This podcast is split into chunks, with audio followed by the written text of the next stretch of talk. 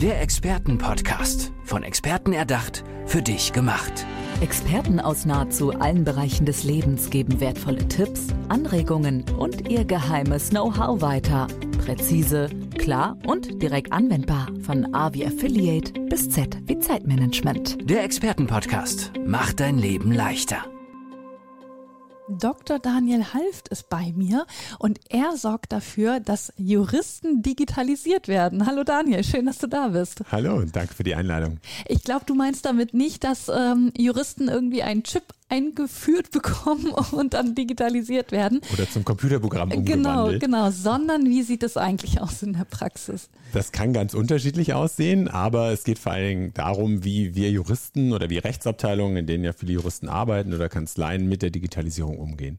Das heißt, da verändert sich ja unheimlich viel gerade. Es gibt eine Digitalisierungswelle, die hat schon viele Bereiche erfasst und mhm. jetzt erfasst es auch den juristischen Bereich. Wir müssen zukunftsfähig werden, damit wir mithalten können. Und da berate ich, da helfe ich Ihnen bei der Digitalisierung sowohl technisch, also welche Produkte gibt es eigentlich, welche Bereiche lassen sich digitalisieren, welche nicht oder wo ist es nicht sinnvoll, aber eben auch mental. Also wie können wir Juristen uns darauf vorbereiten, auf das, was jetzt kommt. Wie war das für dich? Wie bist du da herangekommen? Also warum hast du dich genau darauf spezialisiert? Ich bin da reingewachsen, sagen wir mal so. Ich habe als Richter angefangen in einem unheimlich analogen Bereich, äh, der immer noch analog ist. Äh, ja. Und äh, habe dann aber damit aufgehört, weil es war mir zu unflexibel, zu langweilig auch. Sondern ich wollte mehr in, in Unternehmen rein, da wo, wo mehr Leute arbeiten, jüngere Leute arbeiten, mehr passiert. Und deswegen bin ich dann in ein digitales Unternehmen gegangen, also ein Tech-Unternehmen. Ich arbeite für Dialo als General Counsel und bin da jetzt seit zehn Jahren und da bleibt es nicht aus in so einem Unternehmen, was halt schon sehr digitalisiert ist, dass man als Rechtsabteilung sehr früh mit diesen Themen konfrontiert ist. Und ähm, dadurch, dass ich selber ein Mensch bin, der gern viel ausprobiert, flexibel ist, ähm, habe ich da eben viel gelernt und äh, inzwischen gebe ich das eben auch an die anderen Juristen weiter. Also du hast dann ja Jura studiert und ähm, musst aber ja auch ein technisches Verständnis haben. Ne? Also das, das musste ja dann liegen, oder? Ja, auch, aber als Jurist lernt man eigentlich, sich in alles einzuarbeiten. Also wir sind Generalisten und die meisten Juristen hören halt leider da auf, dass sie sich halt in ein anderes Rechtsgebiet einarbeiten. Ja. Aber man kann die gleichen Techniken, das gleiche Mindset verwenden und sagen, ich arbeite mich mal in was Technisches ein oder ich arbeite mich mal äh, in Marketing ein. Weil gerade in einem Unternehmen oder auch als Rechtsanwalt hat man ja mit all diesen anderen Abteilungen, mit, diesen, mit Leuten, die was anderes machen, zu tun. Mhm. Und es ist für uns wichtig zu verstehen, was machen die da eigentlich, wie denken die und vielleicht auch welche Prozesse, welche Tools können wir übernehmen, um, äh, ja, um auch besser zu beraten. Weil wir, wir wollen ja die beraten in dem, was sie tun. Wie sieht das in der Praxis aus? Also ähm, wo sagst du, ist da vor allem noch Nachholbedarf? Wo hilfst du da? Ähm, ja, wie, wie sieht da deine Arbeit aus? Bei den Juristen gibt es noch unheimlich viel Nachholbedarf. Ähm, also tatsächlich ist es so, dass äh, Rechtsabteilungen im Unternehmen herkömmlich immer so ein bisschen so eine Art Elfenbeinturm gewesen sind. Also die Abteilungen kommen dann irgendwie mit ihrer Frage oder es ist was passiert und dann geben die die Frage hoch und die Rechtsabteilung kreist dann drei Wochen und dann geben sie eine Antwort zurück. Aber man hat irgendwie wenig Austausch und die Rechtsabteilung ist immer so ein bisschen außerhalb gewesen. Mhm. Und jetzt mit der Digitalisierung beschleunigt sich alles. Also die Kommunikationswege beschleunigen sich. Es gibt heute Chat, also E-Mails gibt es schon, schon sehr lange. Ähm, und aber auch die Produktentwicklung, also was, die brauchen viel schneller eine Antwort, die Teams. Äh, oder die, der, der Sachverhalt ändert sich sehr schnell. Also die haben vorher noch in diese Richtung entwickelt, dann haben sie festgestellt, das passt irgendwie nicht so.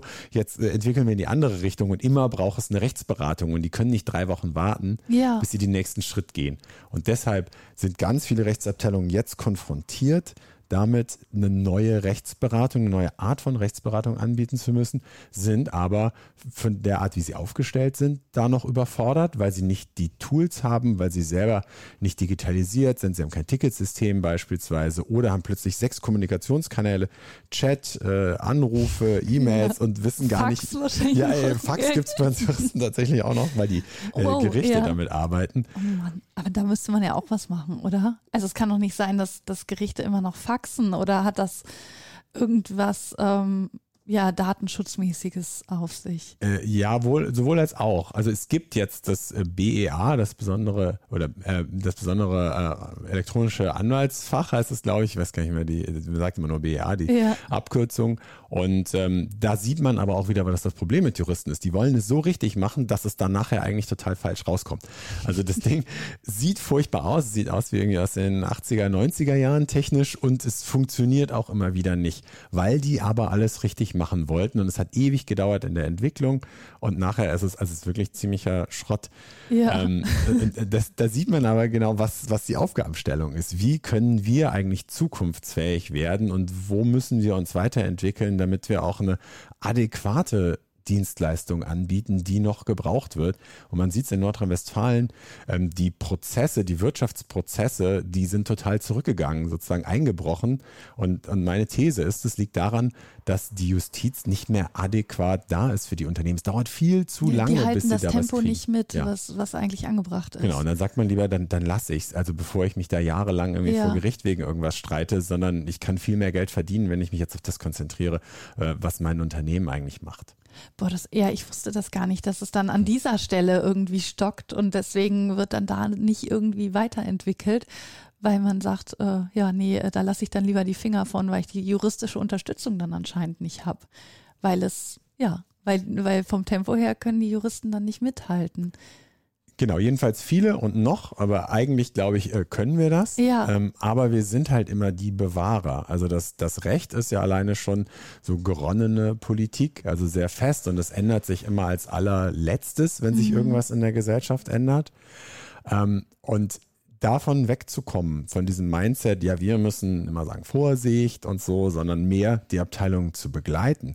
Einer von vielen Experten zu sein, der ist der Marketing-Experte, das ist der IT-Experte und wir sind halt der Rechtsberater und nicht irgendwie eine Instanz, die es am Ende absegnet oder auch nicht und verhindert und so, sondern als Begleiter, Berater im Prozess zu sein. Das ist ein, auch eine mentale Entwicklung, die wir Juristen oder viele Juristen noch vor sich haben. Und auch das ist ein großer Teil meiner Arbeit, ähm, die Juristen dazu zu befähigen und auch flexibel zu machen, ähm, in so einem Team zu funktionieren. Da muss man ja auch ganz anders kommunizieren, als wir das bislang gewohnt sind. Ich kenne das von der Arbeit, dass äh, man arbeitet mit einem Programm und dann wird ein neues entwickelt und alle müssen dann geschult werden für dieses neue Programm und haben eigentlich überhaupt keine Lust, wollen mit dem anderen arbeiten, wehren sich erst so ein bisschen, wenn man das neue Programm gelernt hat, merkt man dann, okay, ja, es war doch von Vorteil und jetzt weiß ich auch, warum wir das neue Programm benutzen.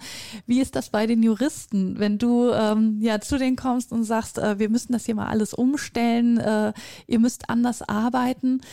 Auf was für Emotionen triffst du dann da?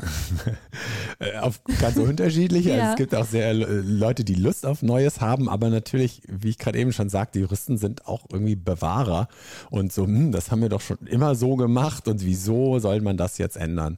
Deswegen ist ein ganz wichtiger Teil meiner Arbeit auch Kommunikation. Also zu, aufzuzeigen, wo macht Digitalisierung eigentlich Sinn und was ist der Nutzen, wenn wir jetzt digitalisieren? Wie können Prozesse beispielsweise schneller werden, sodass du Zeit hast, dich auf das zu konzentrieren, was du gerne machst? Also nicht irgendwie Akten ablegen oder äh, immer die gleichen Verträge. Das kann, auch, das kann ein Roboter für dich machen. Das Ja. kann eine Software für dich machen. Du kannst die komplizierten Dinge machen oder du kannst die Rechtsberatung vor Ort machen mit den Menschen, weil du jetzt mehr Zeit hast, weil gewisse Dinge einfach automatisiert passieren. Und diese Prozesse einmal rauszufinden, was sind eigentlich, da ist jedes Unternehmen anders, weil die Recht, das Unternehmen eine unterschiedliche Größe hat, mehr digitalisiert ist oder weniger. Die Rechtsabteilung hat eine unterschiedliche Größe. Und das schauen wir uns an und dann sagen wir, okay, das ist doch ein Bereich, der sich lohnt und dann eben auch den Mehrwert dieser Digitalisierung in dem Bereich oder der Automatisierung in dem Bereich klar zu machen, ist genauso ein wichtiger Teil meiner Arbeit. Und dann aber auch wiederum, das ist ganz interessant, auch wenn die Rechtsabteilung neue Tools einführt, die sie dann selber nutzen, das muss man den anderen Abteilungen dann auch wieder kommunizieren und den Leuten, die diese Tools nutzen sollen, auch erklären, ja, eben, die müssen das ja dann Mehrwert. auch wissen, was, wie es dann jetzt neu läuft. Wenn du in so einer Rechtsabteilung warst von einem Unternehmen beispielsweise und du hast äh, mit dem Team das gemeinsam digitalisiert, wie ist dann da das Feedback, wenn du äh, ja vielleicht eine Woche später mal nachfragst? Eine Woche später ist ein sehr kurzer Zeitraum. Okay, das, das muss natürlich erstmal sich verinnerlichen. Ne? Ja, und Digitalisierung dauert, dauert. immer eine Weile. Und tatsächlich, was, was ich auch nicht so sehr mache, ist jetzt Projektbegleitung oder Projektmanagement. Ähm, das ist sehr aufwendig, dauert sehr lange, dann, dann könnte ich nicht viele beraten, mhm. sondern würde dann in einem Unternehmen ein halbes Jahr eigentlich sein müssen. Ah, okay. Und das, also jedenfalls, wenn man ein bisschen mehr machen will, ähm, das zu begleiten. Also solche Prozesse, wenn man eine digitale Akte einführt beispielsweise, das kann ziemlich lange dauern, weil man sehr viele Schnittstellen hat, sehr viele Player, ähm, da auch teilweise programmiert werden muss. Das heißt, der äh, Hauptteil meiner Arbeit ist eigentlich Digitalisierungsstrategie. Das heißt, ich äh, mache Workshops mit Rechtsabteilungen oder auch in einem größeren Rahmen, äh, wenn andere Abteilungen dazukommen. Und zum einen geht es eben darum zu vermitteln, wie, was ist Digitalisierung, wie, was, wie kann sie euch helfen, was ist euer Mehrwert, also tatsächlich auch an das Mindset ranzugehen und dann zu sagen, was ist jetzt eigentlich eure Digitalisierungsstrategie? Womit fangt ihr an? Wo sammelt ihr Erfahrungen und was sind eure Ziele? Weil das ist auch immer wichtig. Es macht keinen Sinn, einfach mal was zu digitalisieren, mhm. sondern auch, was möchte ich damit erreichen? Möchte ich schneller werden? Möchte ich, dass es rechtssicherer wird? Möchte ich ähm, umfassender Beratung machen oder möchte ich weniger Arbeit haben? Möchte ich viel mehr auslagern, also so ein Self-Help-System oder ein Chatbot äh, installieren, wo die Fachabteilungen hingehen können und dann einzelne Schritte zu gehen. Und das, das ist sozusagen meine Aufgabe, die, die Strategie zusammen mit dem Team, zusammen mit der Abteilung zu entwickeln. Und gibst du dann quasi den Staffelstab ab an ein Unternehmen, was das dann umsetzt, was du an Strategie äh, ausgearbeitet hast? Oder wie läuft das dann ab? Also du hast diese Strategie entwickelt und dann geht es ja in die Umsetzung. Und hast du da ein Netzwerk an, an Firmen, die das dann umsetzen, wo du sagst, ich kann euch die und die empfehlen? Das hängt auch wieder sehr vom Einzelfall ab. Also ja. was braucht das Unternehmen jetzt? Ähm, ich finde es immer fantastisch, wenn, wenn sie es selbst machen können. Ja, ähm, das wär, äh, wäre möglich. Ja, also weil es gibt viele Anbieter für unterschiedliche Tools. Es gibt welche, die, die versuchen, so eine All-in-One-Lösung äh, anzubieten und sagen, hier, wir geben euch alles, aber das wird meistens, also die meisten Unternehmen nicht gerecht, weil es entweder zu groß oder zu klein ist für das, was das Unternehmen braucht. Und dann gibt es eben viele Einzelanbieter. Und ähm, mit denen kann man zusammenarbeiten und sich sozusagen ein Portfolio zusammensuchen. Okay, was brauchen, was brauchen wir hier? Was brauchen wir bei der Dokumentenerstellung beispielsweise? Was brauchen wir bei der Kommunikation? Was brauchen wir beim Meta-Management?